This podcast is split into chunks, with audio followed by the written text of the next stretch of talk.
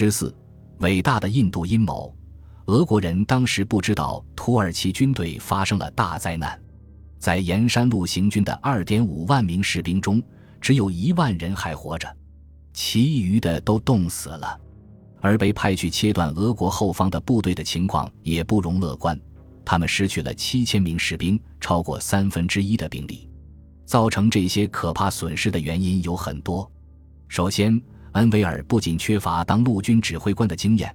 他还不了解土耳其东部的严冬，以及不管部队多么坚韧或勇敢，如果他们没有足够的保暖物资就被派往那里作战，这将带来可怕的后果。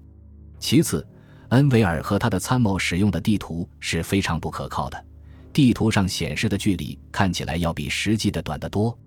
举个例子，一次十五英里的行军，本来预计只需要五个小时，结果实际路程却有两倍之远。土耳其士兵在行军中忍饥挨饿、疲惫不堪，熬过了噩梦般的十九个小时，数千人失去了生命。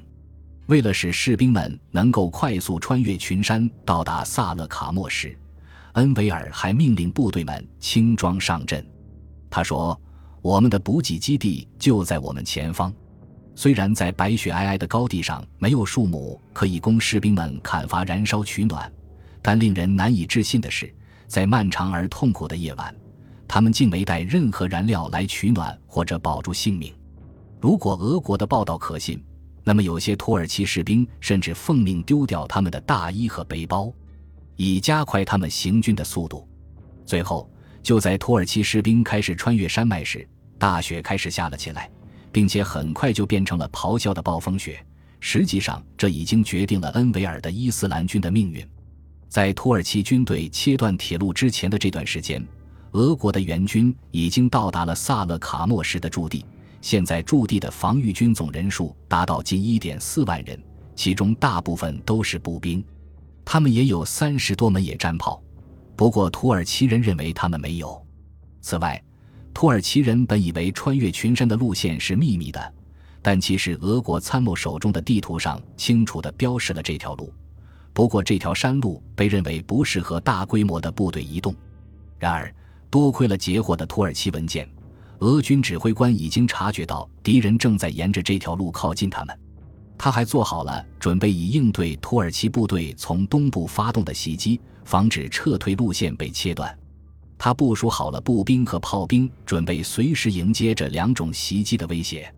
俄国人不知道严寒对土耳其军队的破坏，因此他们猜测。土耳其的进攻士兵总共会有四点五万名，这还不包括炮兵以及其他预备部队。跟俄国人预料的一样，土耳其军队在十二月二十九日早晨从两个方向袭击了萨勒卡莫什。他们疲惫不堪，饥肠辘辘，完全没料到会有大炮从东部发动的攻击，最终被哥萨克骑兵击退了。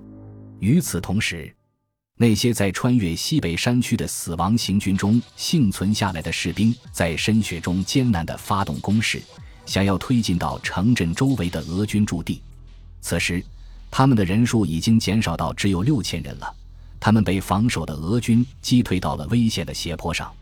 俄军人数更多，营养充足，衣着整齐，休息充分，不像这些袭击者衣衫褴褛、饥寒交迫。当天晚上。恩维尔命令土耳其士兵再发动一次进攻，试图攻下萨勒卡莫市。士兵们表现出了非凡的决心和勇气。这次他们成功了，虽然很快就又被击退。黑暗中发生了激烈的肉搏战，很快小镇的街道上就到处都是死人。土耳其士兵有一次成功占领了城镇一端的军营，但是他们最终被猛烈的近距离炮轰击退了。这是他们最接近占领萨勒卡莫什的一次，即使是恩维尔现在显然也知道自己的计划失败了，但战斗还是在周围的山区持续了好几天，最后才在恶劣的环境下逐渐窒息。土耳其人伤亡惨重，恩维尔统领的九万名士兵只有一点五万人幸存了下来，其余的尸体散落在山口和雪地里，被在土耳其东部山区游荡的群狼吞噬了。领导无方，装备简陋。约翰·巴肯在他的战争史中写道：“饥肠辘辘的土耳其士兵像英雄一样战斗，他们忍受的苦难是这场战争中最可怕的事情。恩维尔在留下自己的指挥官收拾残局后，就急忙返回了君士坦丁堡，在那里，他想方设法掩盖真相，任何提起这件事的人都有被处死的危险。返回首都的那天晚上，尽管自己手上沾染的七点五万名同胞的血甚至还没干，恩维尔就去听音乐会了。他似乎非常高兴。当时在场的一位中立国外交官说：“土耳其未来的领导人凯莫尔阿塔托尔克当时还是一名年轻的上校。他回忆起与恩维尔从萨勒卡莫什回来后不久的一次会面，他注意到恩维尔脸色苍白，而且也消瘦了很多。”你一定很累了，凯莫尔说：“不，不是特别累。”恩维尔回答：“发生了什么事？我们打了一场仗，就这样。现在的情况怎么样了？很好。”凯莫尔不想让他的长官难堪，决定不再继续这个话题。作战部部长损失了整支军队，这并不是土耳其在最初几个月的战争中所遭受的唯一打击。在恩维尔匆忙离开东部血流成河的雪地一个月后，土耳其经历了第二次重大挫败。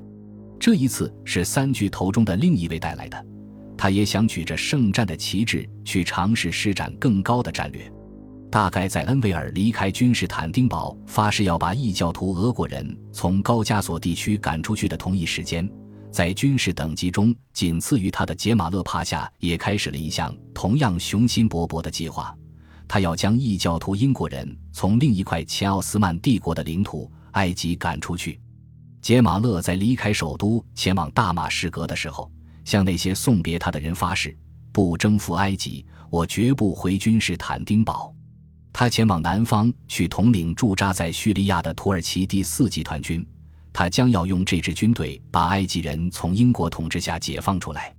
杰马勒是一个渴望权力的人，他计划在中东为自己建立一个私人帝国，而埃及就是这个帝国的中心，就跟恩维尔希望在中亚做的那样。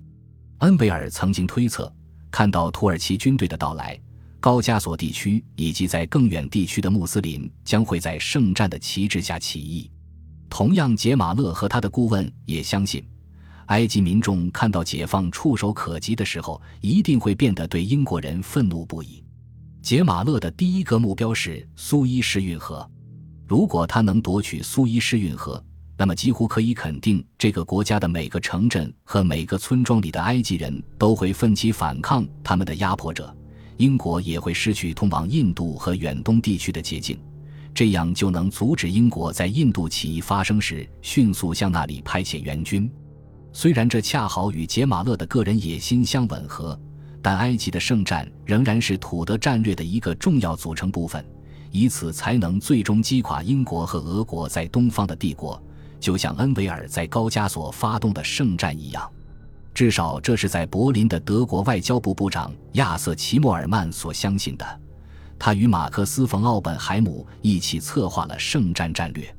然而，在埃及问题上，有一些不同的声音，其中一位是德国驻军事坦丁堡大使旺根海姆男爵。虽然旺根海姆会很高兴看到苏伊士运河被占领，或者说至少被封锁，但是他已经开始改变了对埃及问题的看法。他向美国大使亨利·摩根索透露了自己那狡猾的想法。起初，摩根索误解了他的意思。美国大使后来回忆说。我自然认为旺根海姆是在担心土耳其会失败，但他向我透露，他真正担心的是他们的盟友会成功。他其实不希望埃及落入土耳其之手，因为一旦埃及落入了土耳其手中，那就很难把埃及夺回来了。他认为很快交战各方就要被迫坐到谈判桌前，这场谈判将由美国主持，交战各方随后要进行一系列无情的谈判。他向摩根索解释说，如果土耳其征服了埃及，他自然会坚持要保留这个大省，而且希望德国支持他的这一主张。然而，到那时，德国早就没有兴趣推动重建奥斯曼帝国了，解体更好。如果埃及仍然掌握在英国手中，德国会同意英国用美索不达米亚来交换保留埃及，而美索不达米亚是柏林至巴格达总体规划中的重要环节。当然，随着事态的发展，旺根海姆不用再因为埃及而夜不能寐了。杰马勒于一九一五年二月三日拂晓发起了对苏伊士运河的进攻，他有二点五万名士兵，包括一队旋转的苦行僧。这些苦行僧戴着锥形高帽。他们的加入给远征军队带来了一种神圣不可侵犯的意味，也给士兵们一种不可战胜的感觉。土耳其士兵在夜间行军，在一点四万头骆驼的帮助下，他们拖着枪以及浮船，穿越了一百三十英里的沙漠，并到达了运河。这在战略上是一个相当大的壮举。德国工程师提前秘密地挖了许多井，这些人携带了特殊的沙漠口粮。主要是饼干和橄榄。杰马勒的计划是，如果一切顺利，就趁着英国人不备，用他最好的五千名士兵，迅速在伊斯梅利亚的运河上建立一个桥头堡，这样他就会有足够的时间把紧随其后的两万名士兵调过来。后来他在回忆录中承认：“我押上了一切，要打英国人一个措手不及。”此外，报告称，埃及反抗英国的时机已经成熟了。为此，他深受鼓舞。他也心存侥幸，希望土耳其军队占领伊斯梅利亚会激励到埃及的爱国者，他们将会集体起义。那么，埃及将在意想不到的短时间内被一支很小的部队解放出来。本集播放完毕，感谢您的收听，喜欢请订阅加关注，主页有更多精彩内容。